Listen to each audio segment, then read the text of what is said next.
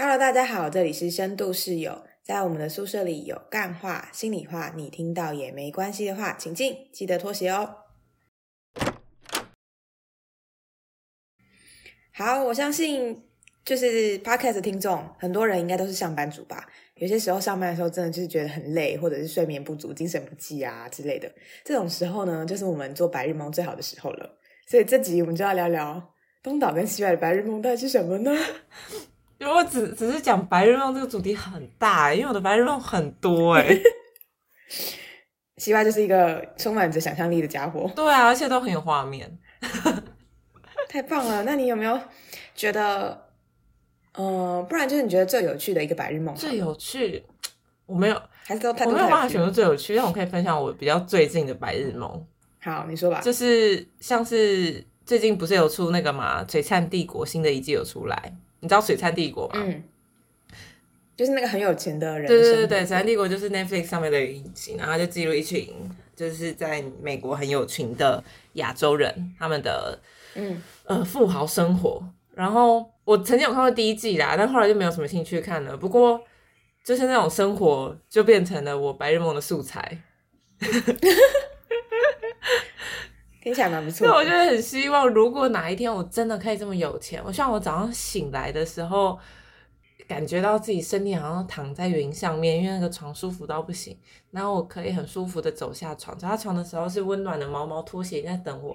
然后我要花一点点时间才能走出房间，因为我的房间实在太大了。然后我一推开我的门，那个门还要是双开的那一种。哦，宫殿式的门。推开我的门的时候，但我要备注强调一下，那个门不是用我自己的力气。推开的，而是一个象征性的手势。那个门是当我靠近的时候，它就自己打开，然后是自动门吗？但我还是通常我都还是会举起我的手，那象征性的推它一下。当我推开以后，接下来就有一群穿着白色管家袍的人，然后有两个就站在我的房门口，一个人就捧着热毛巾说。主人，你醒了，这个毛巾给你擦手，然后我就把它接过来擦手，以后另外一个人就赶紧向前说：“主人，你醒了，这个毛巾给你擦脸。”然后我就让感受到那个热热的毛巾敷在我脸上的感觉，啊，感觉太爽了吧？对，然后呢？然后我就可以再花一点时间走到我的餐桌，然后上面已经准备了非常营养丰盛又好吃，经过。营养师设计跟厨师调味的早餐，哇！你的白日梦很完整诶，感觉快要过完一天了，你已经都来到了早餐的部分。然后那些人呢？我好没礼貌，我觉得那些人是管家们。OK OK，那些人呢，最好是可以不要站在我的旁边，因为我吃早餐的时候不喜欢有人站在旁边。所以只有你一个人吃早餐吗？嗯，对耶，只有我一个人。然后。但是我希望，当我需要的时候，他们可以立刻快步走到我旁边。太困难了吧？是不是？那样怎么？是不是一个不太可能，而且强行所所难的白日梦？对，没有啦，开玩笑的。有点困难。我我其实也知道这种白日梦很浮夸，然后又不太可能，就就是不太可能做到，因为真的要非常有钱。而且，就算我真的那么有钱，其实讲实话，我也不想要这样的安排的。为什么？我我不想要管家哎，我觉得一个管家这样很不知道哎，我我不喜欢有人住在我家。嗯，我好像可以理解。对啊，因为之前我就在想看那些影集或者是比较古代一点的剧，不是都会有管家或者是奶妈之类的。对。然后我就在想说，要么就是他们要跟这个管家或奶妈的关系很好，不然就觉得超怪，因为这个人基本上就跟你。生活在一起，嗯，就是你发生的任何大小事，他们都会知道。对啊，那我在房间不知道在干嘛，发出声音，他们也会知道。嗯，然后就觉得有点恐怖。而且我觉得我也不喜欢对待人用一种吓人的方式对待，但我也不知道为何我的白日梦会出现这个啦，就是。嗯，我自己也不明白，但是可能那就是一种极度富有的象征吧。所以在我要做一个很浮夸的白日梦的时候，就会伴随这种素材。所以话说回来，那个《璀璨帝国》里面也是这样吗？有有这个？没有啊，他没有这个桥段。OK OK，这个桥段感觉会被骂哎。可是说不定有些人的生活就真的是这样啊。你说有一个下人，然后在那边说：“主人，你醒了。”这样吗？对啊。这个不是在《甄嬛传》里面才会出现的吗？啊，所以是要更古代一点，是不是？对啊，因为这个是很权力不对等嘞。OK OK，可是因为我就在想象，即便在现在这个时代，我在想也会有很多权力不对等状况。嗯因为我好像有听过有一些人朋友分享朋友的朋友的故事，就他们就是真的去去很有钱的人的家里，然后就是年轻夫妻 always 在开趴、哦 a l w a y s 就是真的超大豪宅，然后总是会邀请很多朋友来玩，哇然后但是他他们家的不能说奶妈吧，那应该算什么啊？管家可是管家感觉是不是只有一个，还是可以有很多？可以有很多个啊。哎，管家好像反正他们家有三个奶妈。好啦，是先叫奶妈好了，是因为是年长妇女。然后一个是负责照顾小孩，另外一个是负责煮饭，然后另外一个是干嘛干嘛这样子。另外是紧急紧急就是 stand by 这样子。所以这三个奶妈就是有各自的工作，然后每个人的月薪都很高，月薪可能都十万二十万，因为他是要住在那个里面的。嗯他就说就是呃吃的食物啊，使用的东西都非常非常的豪奢。嗯，然后这是一个真实的故事。你说发生在你朋友的朋友吗？朋友的朋友去做奶妈这个工作，哇，那他做奶妈的话，也可以一起享受到那个住在里面那个房子的好处哎。可是因为其实你这样光听照顾小孩或者煮饭，其实你就是会忙一整天哦，也是，因为你可能要。假设是煮饭，你可能还要去买菜，然后煮早餐、午餐、晚餐。那甚至他们如果突然想吃一个什么，你可能也要煮。嗯。只有 stand by 的那个人感觉会比较好一点。其实，在我超级富豪的白日梦里面，我也想过要养很多的人欸就是我希望我可以自己养一个厨师，自己养一个发型设计师，自己养一个什么。就是像我之前找到我很喜欢发型设计师的时候，我就会想说啊，每次要去找他好麻烦哦。要是我是富豪，我就直接每个月给他十万，叫他只准帮我剪头发，或者是他就那天只要来就好啦。也可以啊。可是我说不定什么时候突然想剪，我自己也抓不住我自己的心情。要是我现在想剪，我就叫他今天给我剪。那他就只好把别人客人排掉，反正你给他十万。对啊，我就每个月给他十万，然后他就住在我家，这样子，这样子应该钱还算很多了吧？嗯，说不定发型设计师可以赚更多。我不知道啦，我不知道。但我也有比较，嗯，可是他就只能剪一次头哎，一个月只能剪一次头。他如果住在你家的话，哦，你说他的那个技术会退步是不是？或者是他就没有成就感啊。哦，也是，那就看他是不是追求一个自我实现的人，还是他是一个追求生活稳定的人。我可以给得起的就是生活稳定。好好笑哦！我觉得这个思维真的很像很多大公司的思维哎。什么意思？什么大公司的思维？就你刚刚说，就是有些公司，尤其是蛮大的有品牌公司，他都会说，我就是给你多少的薪水，可是我不希望你去做其他的兼职，哦，我就是把你人包下来的概念。所以我已经有大老板的思维了。嗯，那我是不是其实其实有成为亚洲富豪的潜力？我觉得有，你要现在开始创业有机会。那你都没有这种白日梦吗？嗯，我就有想过，比如说可以在一个环境优美的地方，然后有一栋豪宅这种。可是那个豪宅不是说是那种金碧辉煌的豪宅，而是很有生活感的豪宅。就比如说有超大、超大面的那个落地窗，是可以看到漂亮的 view，不管是山的 view 或者是远一点的海。然后，但是它又是坐落在一个交通方便的地方。嗯、家里面的设备就是要有不同的房间，比如说可能这是影音室啊，就这专门看电影或者是可以唱歌跳舞的地方，然后隔音很好，或者是你可以在那边弹奏乐器之类的。嗯然后有书房，哦，然后还有书房，嗯，就可能就可以拿来工作、读书，或者是做跟文书相关的地方。嗯然后还有一个大的主卧，嗯然后主卧的床是要双人加大一下，嗯，这样睡觉才比较不会互相干扰，或者是两张单人床拼在一起也可以。哎、所以你的你的这个幻想里面有包含另外一个人是吗？因为你说睡觉不会干扰，还没有，这 但是不能录啊！没关系啦，我的也 真的吗？我的也只有我一个人呢、而且我也是睡双人床啊，在我的白日梦中，只是白日梦，OK，relax。OK OK，很紧张哎，很害怕，就是有人听到这集。没关系啦，大家都听到了。好，然后呢，反正就是要有更衣室，嗯就你要先经过一个更衣室才会到一个浴室这样。然后那个更衣室跟浴室之间是需要有那个，就是可以除湿的功能。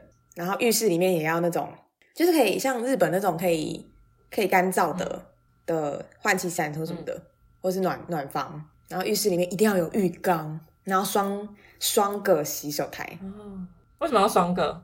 因为如果有别人一起使用的话，就不会互相打架了。你的幻想里面都是如果有别人，但都没有。然后，哦，然后对啊，之前我本来想说马桶也是在一起，但后来就是想一想，好像马桶可以自己在某一间，哦，嗯嗯，就我上次跟你讲的那个嘛。对，它就不会就是影响使用这样子，感觉也不会就是很臭。嗯，然后最好浴缸又跟淋浴设备又是分开对，我觉得这一定要分开。我觉得那个水溅在一起，连浴缸太容易脏了。嗯嗯，然后浴浴室一定要有再有一个窗户，，对，这个很重要。然后是要大的窗户，是可以看到外面，一边泡澡的时候可以看到外面的窗户，但你也可以把它就拉一个什么布帘下来，这样泡澡的时候可以看风景很爽哎、很爽啊，超赞。我觉得你讲的这个住宅，好像在某些台湾的度假的地方，好像可以住得到类似的。对，其实是可以的。然后哦，但是因为度假的地方不一定会有厨房，我觉得还是要有一个开放式的厨房加餐桌，然后跟客厅区这样子。嗯但客厅不能有电视，要看电视就只能去我刚刚说的影音。所以刚刚想一下，就是这样子，我想要住的生活可能就是一厅至少要两位，还有一个客位，一厅两位两房嗯，一厨房我。觉得你想象的这个空间，好像跟我想象比较现实版本的发财梦比较接近。嗯，就我有，我是走一个务实取对对对，向。我有分不可能的奢华取向跟务实取向。而且因为我前阵子也有看那个九妹的那个什么豪宅，哦什么开箱观影啊或者是吴淡房子对如的家对对对对，嗯所以就会对于房子有一些想象。嗯嗯嗯嗯，我也是看那个以后，然后我就会想说，哎、那如果我很有钱，我的房子想要怎么样？对，然后我反而没有那么喜欢，就是好像会很亮的，或是很奢华那种风格，你是在说哪一个？就是可能很金属感啊，或者是很大理石金碧辉煌的那种。嗯，嗯，我就不说是哪一个人的家了。我吧，才两个，大家自己去看应该猜得到吧？好了，然后大家可以自己去看。我就比较喜欢那种可能木质调的，或者是简约风，北欧简约风。嗯，哦，然后我觉得那个什么窗帘可以两层，为什么？因为一层有时候会觉得就是只有全亮跟全暗，但你两层的话，你就可以调那个亮度。哦，那你也可以用那种百叶啊，它就可以自己调你要亮多少。可是因为百叶就不不美啊，真的吗？那我觉得，我觉得那你有没有？去看艾丽莎莎买新家的开箱影片？对啊，我还没有看，他那个，我觉得她新家弄得还蛮好看的，所以它是百叶，然后它百叶是电动，你可以自己调要多亮。哦。我有点想要电动的，就是比如说什么闹钟响的时候，那个就是窗帘可以直接打开。嗯，它就是设定它窗帘每天在几点的时候就会自己打开，它想要让嗯光线来唤醒他。对对对对对对对，我觉得很赞。然后哦，这也会让我想到，我有点想要智能的家电，那你就很适合艾丽莎莎家哎，她家超智能的。就是比如说，假设我今天快要到家了，热水就可以先放好，这嗯嗯嗯嗯，我也想要或。者是冷气可以先开好，或者是什么之类的可以先开好这样，或者是啊，我今天忘记开除湿机了，然后用手机遥控一下。这些是感觉现在都办得到嘞。嗯，其实应该可以。哇，你想象中的生活是一个可以达成的生活哎。对啊，没有啦，应该说，比如说像什么海景或山景那个，那可能有点，应该会有点挑战。但是智能这个。但除此之外，内装的部分是可行的对。啊，这样你会不会很有目标感呢、觉得可以朝着这个前进，以把这个当做努力的方向。但好像可以耶。每当想要辞职的时候，就想一下智能窗帘。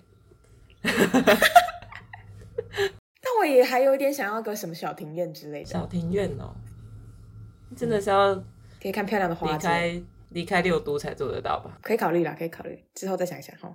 那你呢？你刚刚说的是比较奢华的嘛？对啊，那你的务实版的会是什么？其实就跟你差不多哎，我觉得，哦，真的、哦，嗯，就是要住起来舒服的感觉，嗯不能不能住起来像罗兰那样，罗兰的看起来都超不舒服。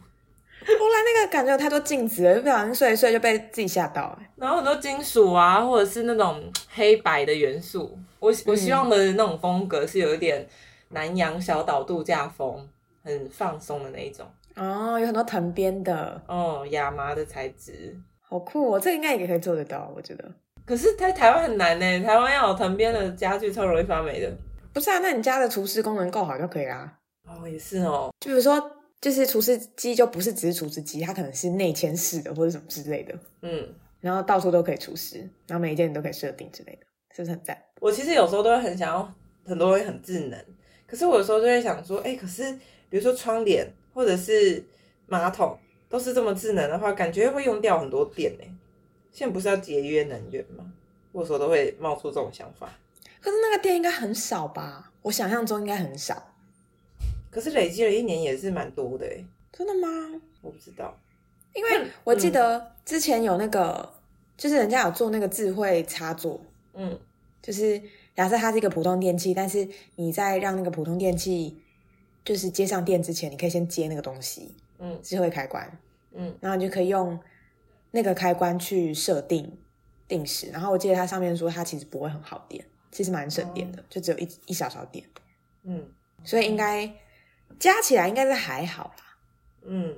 我觉得其实已经有很多朋友已经在住在他们梦想之家中的家了，或甚至是就是虽然还在缴贷款或什么的，嗯，但基本上他们住的地方也都还蛮舒适的。